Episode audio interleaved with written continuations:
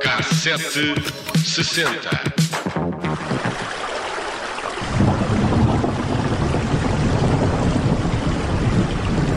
1967, 25 de novembro, não tinha chovido o outono inteiro e naquele dia a manhã trouxe uns míseros chuviscos, mas ao final da tarde o céu desabou sobre a Grande Lisboa e às duas da manhã a água tinha inundado as casas das zonas de Vila Franca de Xira, Cascais, Alenquer, Odivelas e Oeiras.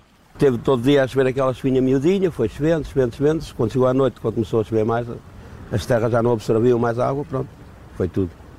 Enquanto o país dormia, o nível da água do Tejo subiu 4 metros em apenas 5 horas. Naquela noite choveu um quinto do que choveu em todo o ano de 1967. A água deixou um rastro de destruição e de morte. Mais de 700 pessoas terão perdido a vida só no primeiro dos três dias de chuva constante. Os números conhecidos por aqueles dias não eram, contudo, de confiança, até porque passados dois meses ainda apareciam corpos debaixo das ruas enlameadas e dos edifícios que foram destruídos pela força das correntes. 29 de novembro, o Diário de Notícias confirmava 427 mortos, mas mais tarde as autoridades atualizaram o número para 462. Esse foi o número oficial, mas anos mais tarde os historiadores arriscam as sete centenas de vítimas mortais. Mais de 20 mil casas ficaram destruídas. Em alguns locais do Distrito de Lisboa, a água chegou a concentrar-se num volume de 170 litros por metro quadrado. As camas ficaram a boiar perto do teto quem dormia foi apanhado de surpresa por uma bátega forte que irrompeu das janelas e acabou afogado dentro de casa. As imagens da RTP mostravam ruas alagadas, homens de barco, uma imagem que podia ser da pitoresca Veneza, não fosse essa uma rua de Odivelas. E 57. Estas cheias, eh, portanto, foram bastante mais graves do que nos últimos anos? Sim, mais graves no, no, nos últimos anos, só por devido ao mau tempo. E o cheio está claro, sempre apanham pessoal a trabalhar no campo e o pessoal não trabalha. Não é? Isto era o jornalista no barco com uh, um homem que tentava deslocar-se ali nessa rua de Odivelas, transformada em rio.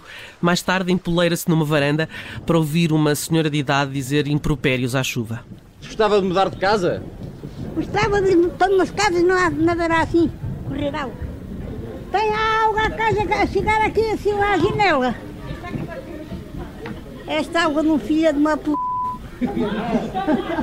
Malvada, tenho uma água que nem não posso ver.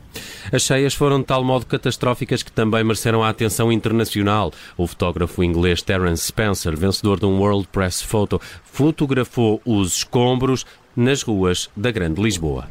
Terence Spencer vendeu as imagens à revista Life e a notícia sobre as cheias uh, foi publicada a 8 de dezembro. O artigo não tinha mais do que um parágrafo e, embora sublinhasse a falta de ordenamento urbanístico em Lisboa, ficou-se pelo número oficial de mortos, sem qualquer consideração sobre o pânico vivido nesses dias. Nos jornais portugueses, pelo contrário, e mesmo em textos visados pela censura, é possível ler excertos como este. O nosso jornal dá o relato, tanto quanto possível, aproximado dos acontecimentos ensopados de angústia vividos esta noite.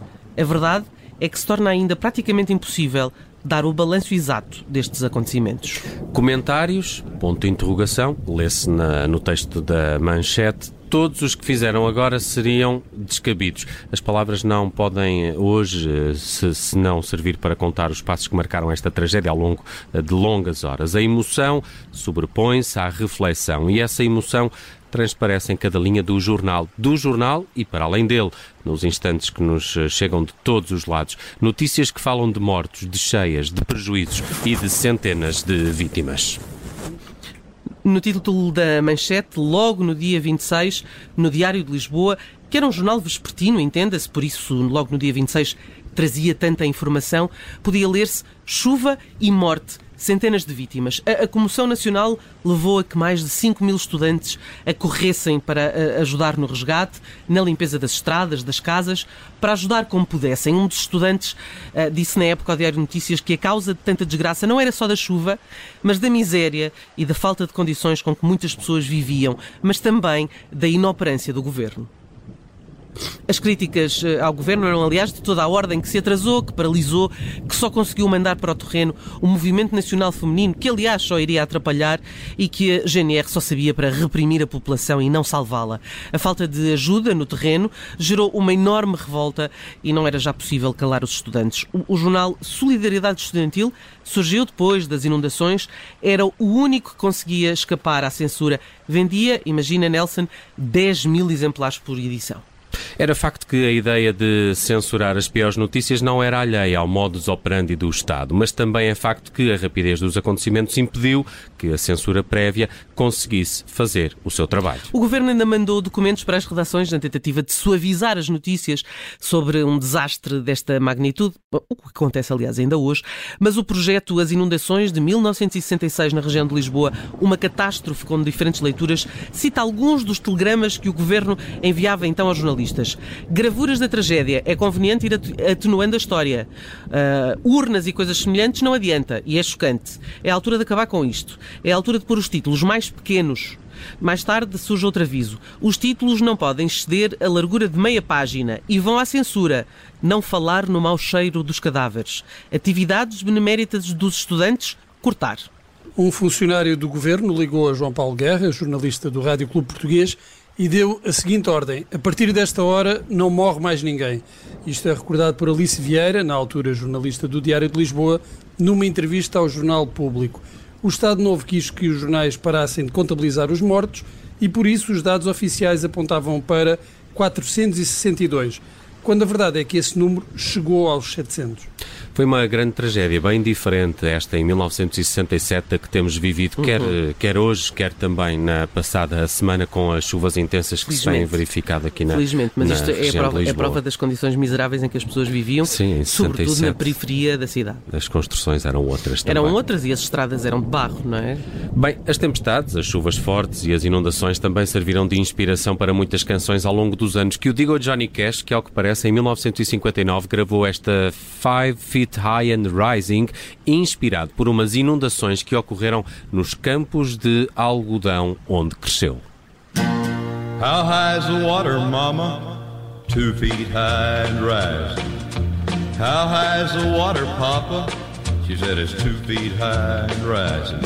Well, we can make it to the road in a homemade boat, cause that's the only thing we got left that'll float. It's already over all the wheat and oats. Mas Bruno Vieira Amaral, até um Nobel da Literatura, se inspirou na chuva? É verdade, não é tão literal quanto esta de Johnny Cash, mas A Hard Rain's Gonna Fall, de Bob Dylan, uh, também fala de chuva. O tema foi escrito em 1962 e, como se sabe, as interpretações podem ser várias. No entanto, há quem diga que foi com esta canção que Dylan começou a tornar-se num poeta e não somente num cantor folk. And it's hard It's a hard, it's a hard, it's a hard, it's a hard rain. They're gonna fall. Tina Turner também cantou a chuva no disco Private Dancer de 1984.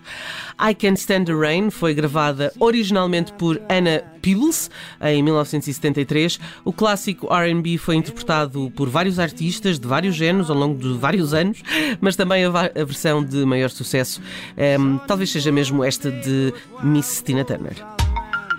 I can't stand the rain against my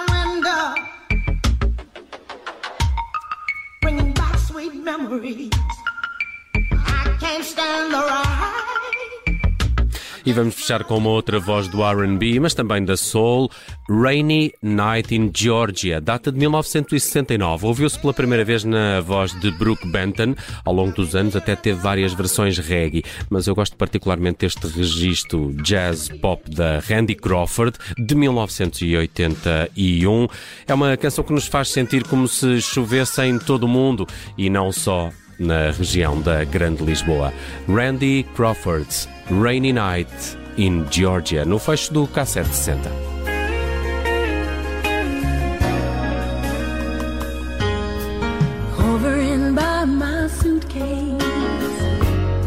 Trying to find a warm place to spend the night.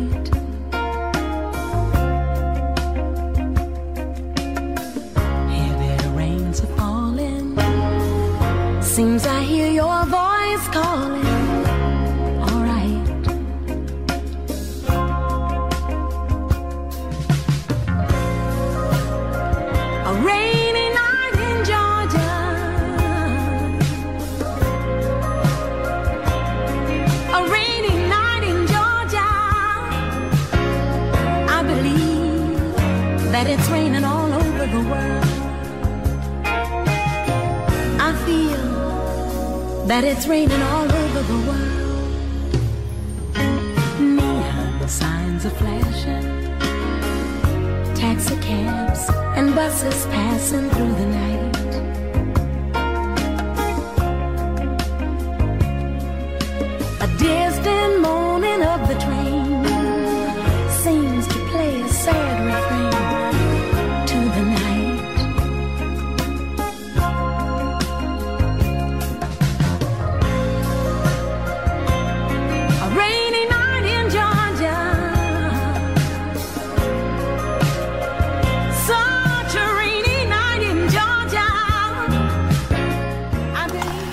K760